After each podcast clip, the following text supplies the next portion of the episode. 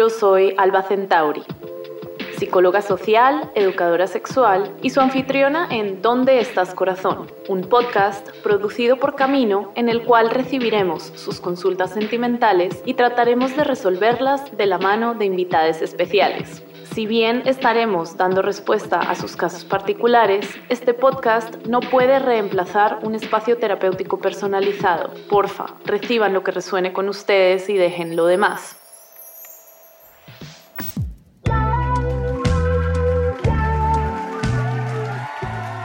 Hola a todas, todos y todes.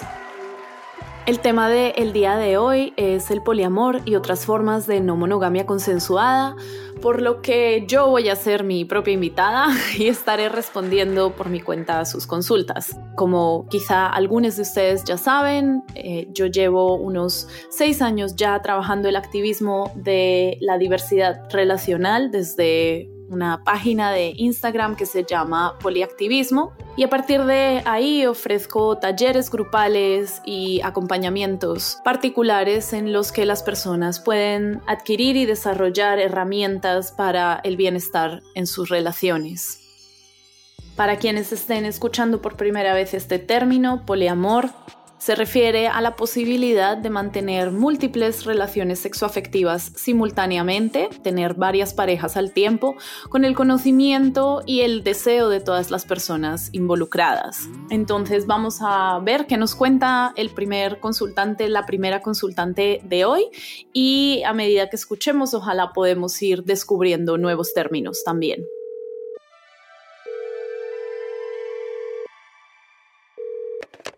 Hola Alba, ¿qué tal? Algo que me suele pasar mucho cuando estoy en plan conocer a alguien es no saber cómo explicarle mi forma de, vincularme, que no es monógama, el presentarle toda mi red afectiva sin que el otro se asuste o se escape.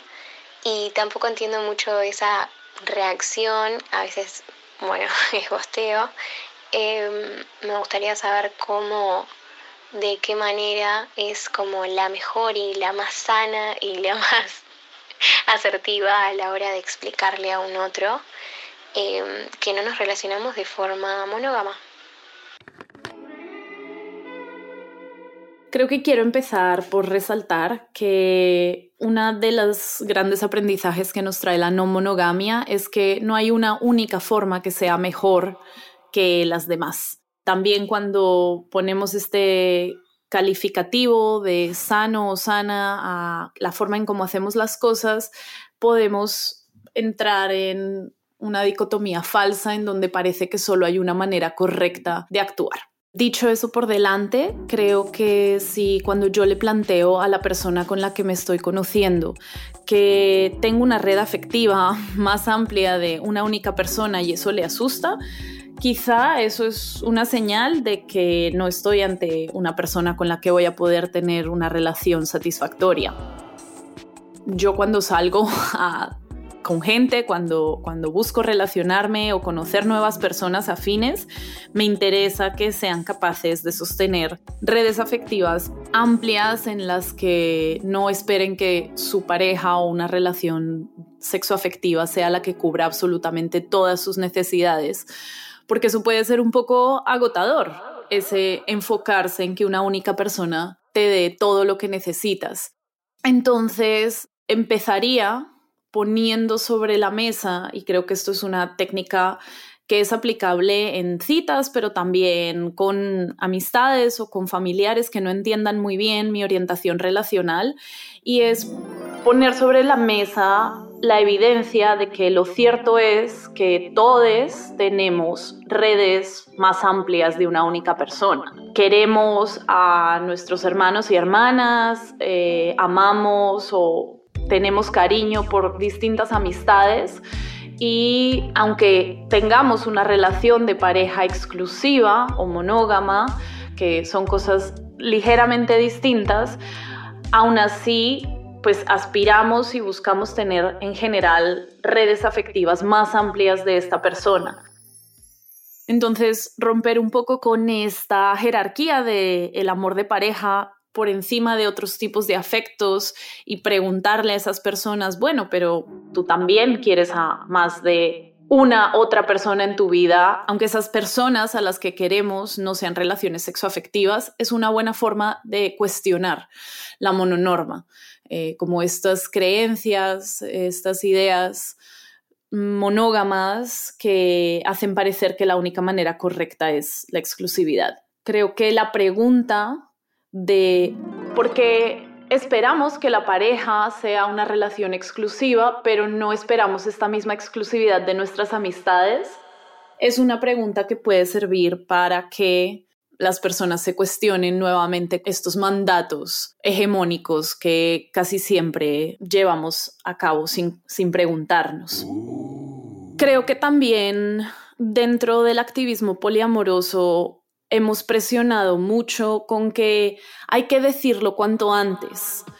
Y pues si yo tengo ya una relación de pareja, a lo mejor es importante que desde la primera cita o incluso antes de la primera cita la persona con la que me voy a ver sepa. Pero si yo estoy en un momento, por ejemplo, para mí es muy común que como anarquista relacional, mis relaciones afectivas, incluso eróticas, importantes, significativas, ninguna de ellas encaje perfectamente en lo que para otras personas es estar en pareja. Entonces, cuando yo quedo con alguien para una cita, antes de saber si eso va a ser algo más de una noche o prolongado en el tiempo, pues no me parece tan urgente contarles sobre toda mi red afectiva, porque desde fuera la gente monógama o desde la mononorma a mí se me lee como una persona soltera, aunque estoy casada y pues tengo varias relaciones sentimentales importantes. Entonces, creo que tampoco podemos ponernos esta presión de tener que explicar, igual que yo en una primera cita, a lo mejor sí llegamos a ese tema, pero no necesariamente nos vamos a poner a hablar de si nuestros papás están divorciados o vamos a contarle a la persona sobre nuestros primos y primas. Esto no significa que lo vayamos a ocultar o que no vayamos a contarlo en ningún momento, sino que pues nos podemos esperar a ver si esa relación está ya caminando hacia algún lugar interesante para preguntarle a esa persona, ok, bueno, ¿cómo sería para ti una buena relación de pareja, quisieras que sea una relación exclusiva, preguntarle simplemente a la otra persona qué piensa sobre la exclusividad es una buena forma de poner el tema sobre la mesa. Ojalá esas cositas les sirvan a nuestra consultante y creo que podemos escuchar la siguiente consulta.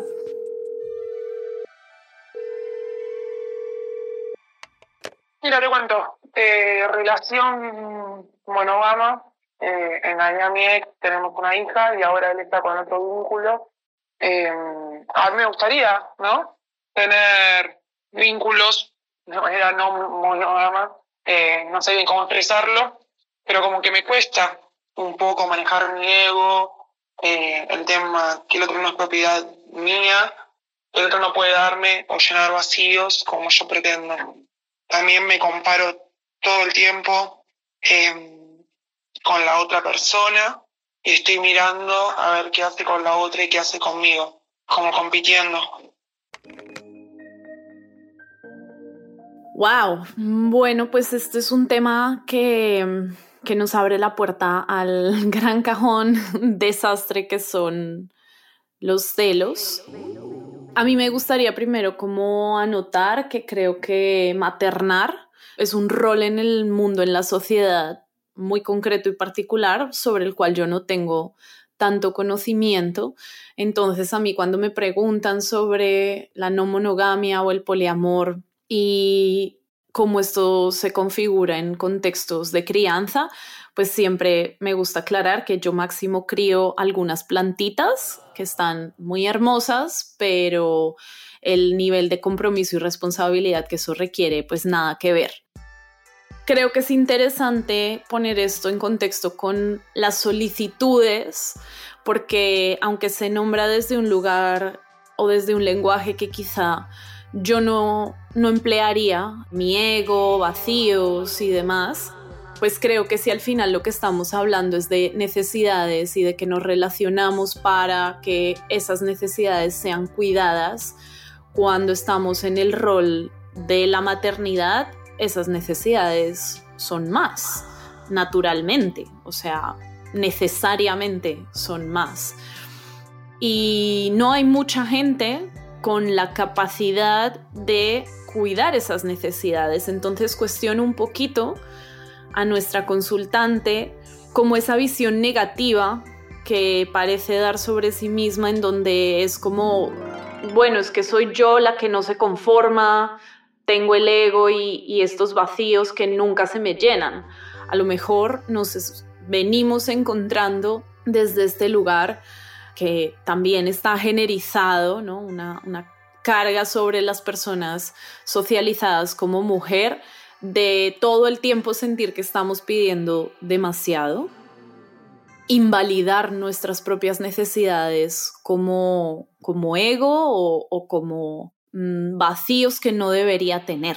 Y ahora ya sí respecto al tema de compararnos, Creo que también el activismo poliamoroso ha sido muy duro con no te tienes que comparar nunca jamás. Si bien en general ese puede ser un buen consejo para iniciar, lo cierto es que si las personas generamos expectativas o hacemos comparaciones es porque tiene una función.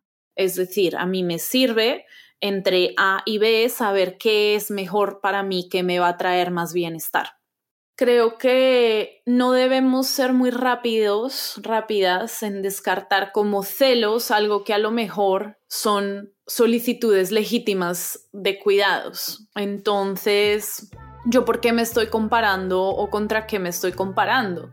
No es lo mismo si yo simplemente me miro al espejo y digo, ay, esta otra persona con la que mi pareja está saliendo es más delgada o más linda o tiene la sonrisa más blanca.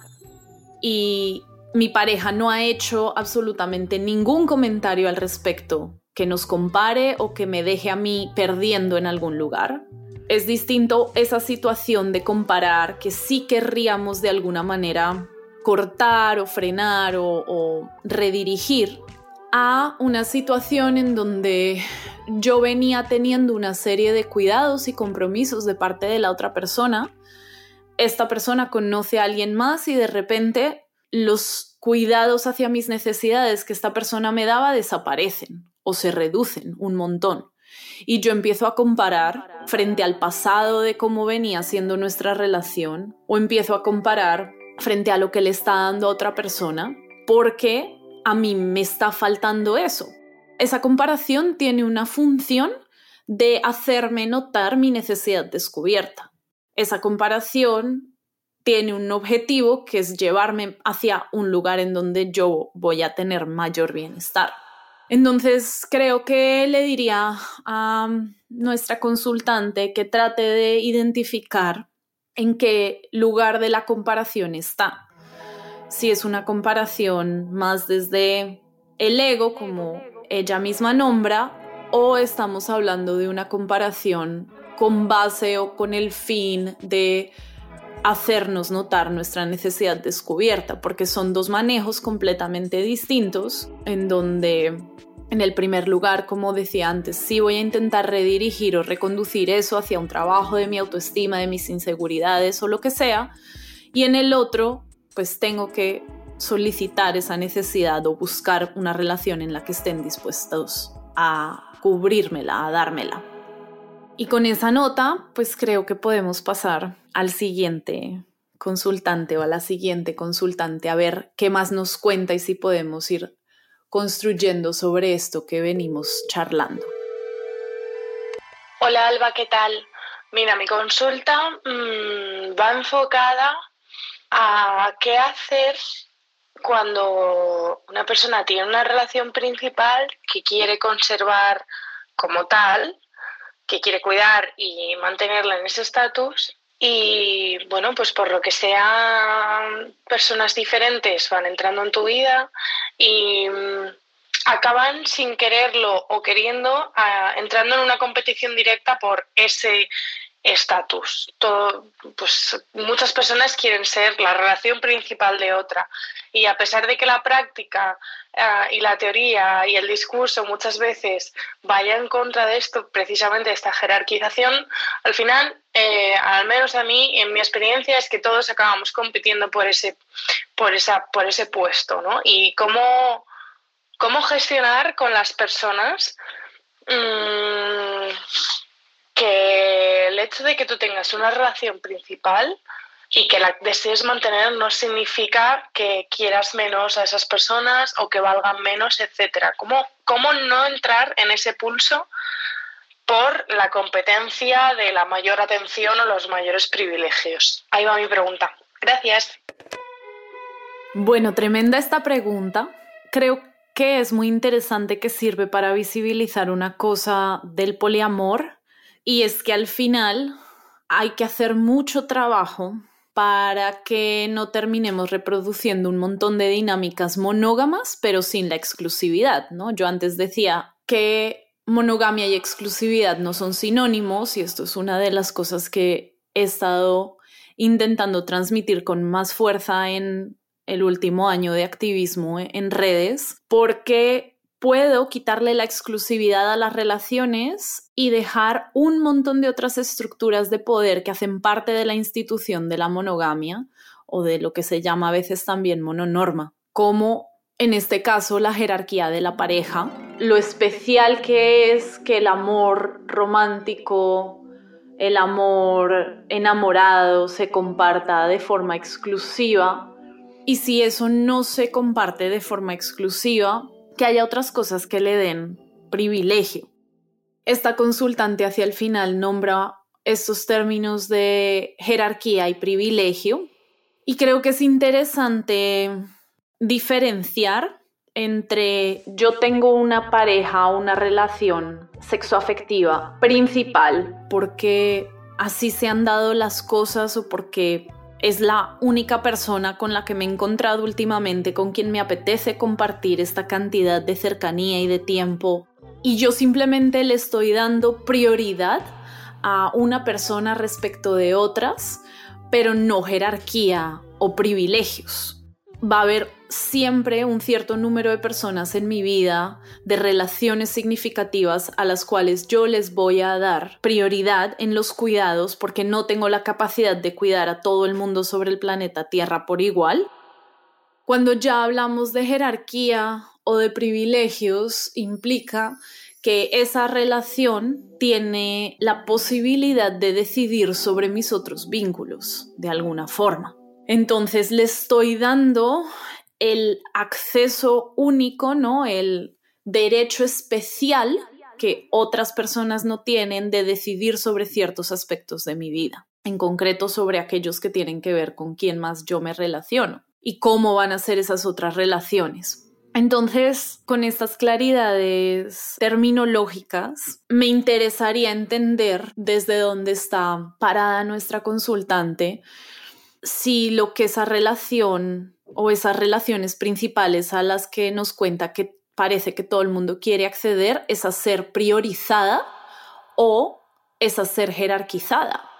Hago esta claridad porque vivimos en un contexto, en un mundo en donde no es tan equitativo el reparto de los cuidados repartimos o decidimos en quién invertir nuestra energía, nuestro tiempo de cuidados con base en criterios como quién se ajusta más a los ideales de belleza hegemónica, con decidimos repartir estos cuidados de acuerdo a símbolos de clase, eh, de estatus socioeconómico. Entonces, hay personas, o creo que para muchas personas, estamos viviendo como en una economía de la escasez en donde parece que nos toca de verdad estar compitiendo por estos recursos, de ser priorizada, querida, sostenida, mis necesidades cubiertas. Entonces, ¿cómo podemos salir de este ciclo o cómo podríamos salir de este entuerto? Pues es construyendo sociedades en donde los cuidados se colectivizan y nadie tiene que preocuparse por si va a poder satisfacer sus necesidades sociales que son imprescindibles para la supervivencia. También crecemos, nos educan en una cultura en donde el ideal es la monogamia y en donde le damos valor a este al estatus que nos da la exclusividad, pues entonces nos tocaría si lo que queremos es salir de esta competencia a lo mejor dejar de relacionarnos por completo desde un lugar en el que se le dé a nadie jerarquía. Están siendo consultas muy distintas unas de las otras, interesante. Escuchemos la siguiente, porfa. Hola Alba, eh, soy una persona polimorosa. Yo en una relación con una de mis parejas de año y medio, casi dos años, y con la otra aproximadamente nueve meses. Eh, y bueno, corté con esta primera pareja hace poco tiempo.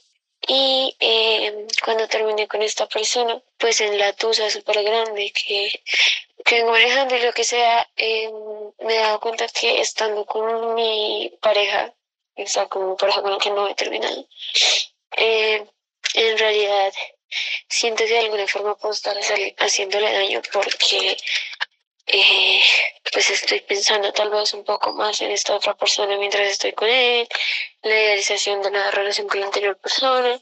Es un poco como lo que nos monógamos dirían, que no debes relacionarte con una persona hasta que no superes a la otra. Y siento que estoy en el proceso de duelo de pues esta pareja que con la que yo no estoy. Entonces ahí me preguntaría dirigida cómo vivir el, el, duelo de una relación dentro de una relación poliamorosa. Porque pues he pensado incluso en terminar con mi otra pareja, no porque no lo amo y no porque ya no estoy contento con él, sino precisamente porque siento que en este proceso del duelo puedo estarle haciendo daño a mi pareja actual. Y ya, eh, gracias por escucharme y estoy atenta a que me respondan.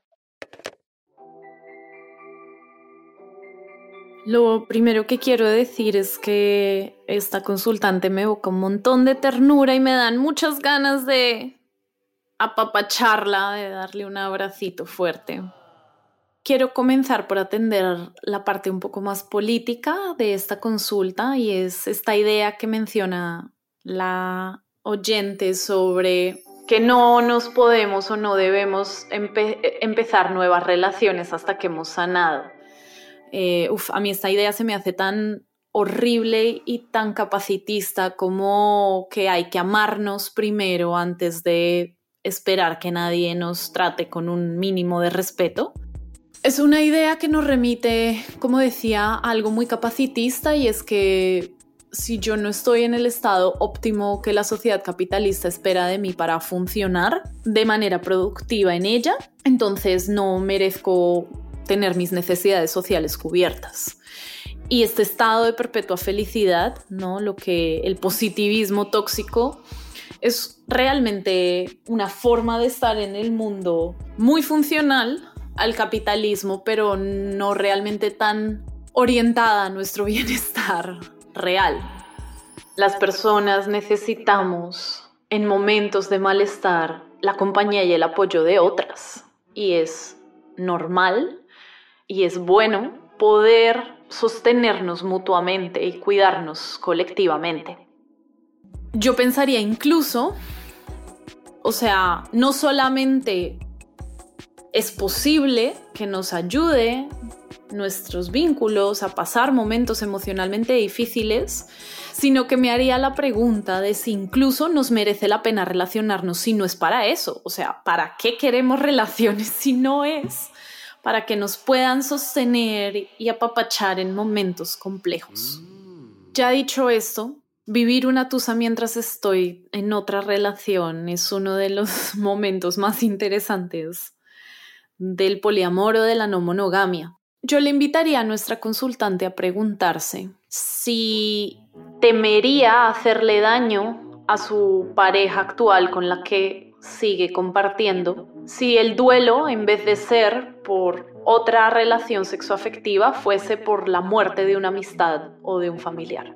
Es como que nos sentimos reculpables por estar pasando un duelo de otra relación de pareja y pensamos vamos a sobrecargarle a la otra persona con lo que estamos sintiendo, cuando en realidad lo mínimo que esperaríamos de una pareja es que si yo estoy pasando un duelo, me acompañe y me sostenga.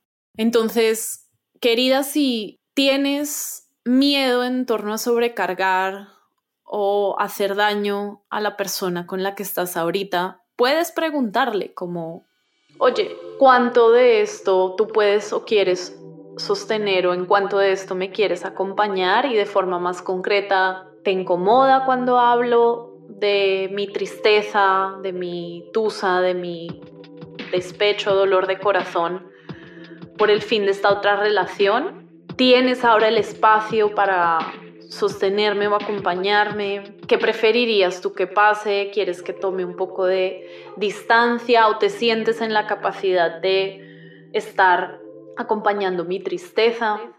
Y que nos demos el derecho a estar tristes o tener cualquier otra emoción desagradable dentro de una relación sin miedo de que vamos a aburrir a la persona, sin culpa de que estamos arruinando el parche y dejándonos sostener, porque si las personas con las que nos vinculamos no están en la disposición de cuidarnos en los momentos más vulnerables, pues ¿para qué están? Los espacios de las relaciones sentimentales, de nuestras relaciones afectivas, deberían ser lugares en los que podamos apoyarnos para pasar duelos, así el duelo sea de otra relación de pareja.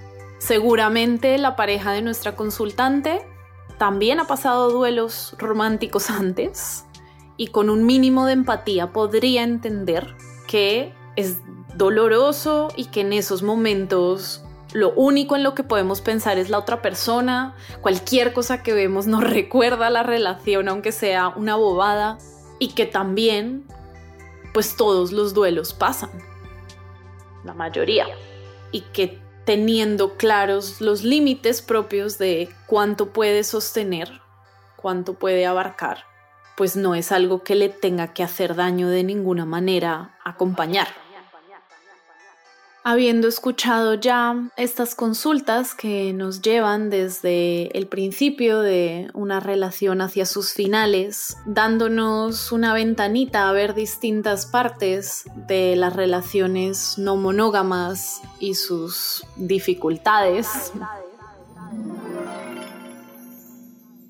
Esto ha sido todo por hoy en este episodio de ¿Dónde estás corazón? Un podcast de consejería romántica para amantes extraviados producido por Camino. Si les gustó este podcast y quieren mantenerse enterados de todas las novedades, les invito a que se suscriban y nos sigan en la cuenta de Instagram arroba donde estás corazón podcast. También desde mi propia cuenta arroba poliactivismo estaré compartiendo siempre los nuevos capítulos que vayamos grabando. Nos escuchamos en la próxima.